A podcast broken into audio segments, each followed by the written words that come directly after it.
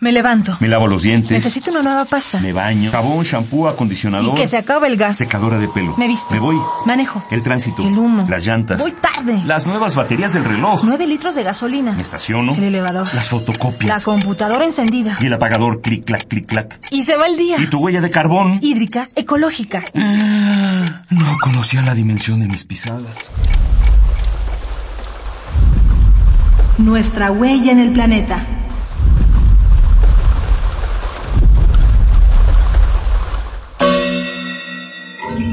Agua, vida transparente. El futuro del agua en nuestras manos.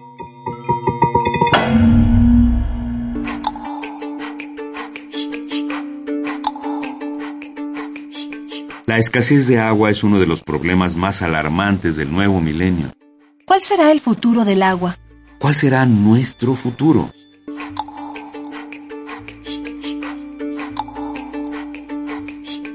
De acuerdo con el Foro Económico Mundial, para el año 2025, casi el 50% de la población del planeta, es decir, unas 3.500 millones de personas, vivirán en zonas con escasez de agua. En los próximos 20 años, la humanidad necesitará un 40% más de agua solamente para poder acompañar el ritmo del crecimiento económico.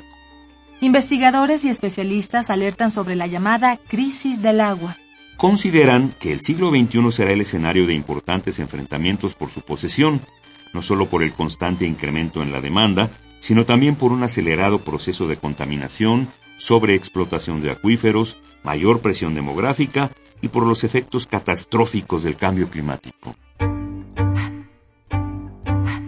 El modelo de desarrollo de nuestro país presiona cada vez más las reservas de agua. Esto quiere decir que el volumen de agua demandada siempre es mayor al suministrado. Y para colmo, el agua solo llega a los que tienen mayores recursos, como si obedeciera a una lógica de mercado sin sentido. Para revertir el curso que lleva nuestra civilización, es fundamental cambiar la forma en que pensamos y planeamos la gestión del agua.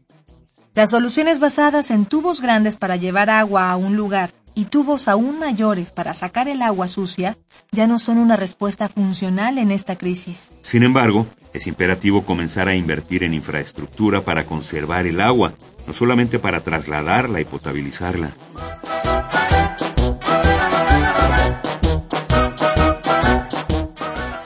¿Existen soluciones? Sí. Pero estas provienen de un cambio de mentalidad donde las ganancias privadas no pueden estar por encima del interés de las comunidades. Del camino que tomemos ahora dependerá el futuro de muchas especies, incluyendo, por supuesto, la nuestra. Ecopuma, tres ideas para que hagamos la diferencia. Cuando uses lavadora, procura reunir una carga completa de ropa para optimizar el uso de jabón y agua. Riega las plantas al amanecer o al anochecer para disminuir la cantidad de agua que se evapora. Aunque no tengas un sistema de captación de agua pluvial, puedes reunir el agua de lluvia en una cubeta para regar tus plantas o lavar pisos. Hagamos la diferencia. Ecopuma, Universidad Sustentable.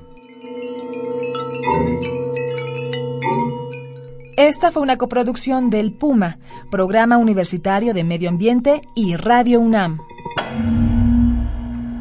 Huella de carbono, hídrica, ecológica. Huella humana. Pasos inmediatos, nocivos. Indelebles. Estamos a tiempo de cambiar nuestra ruta. ¿Cuál es la dimensión de tus pisadas? Nuestra huella en el planeta.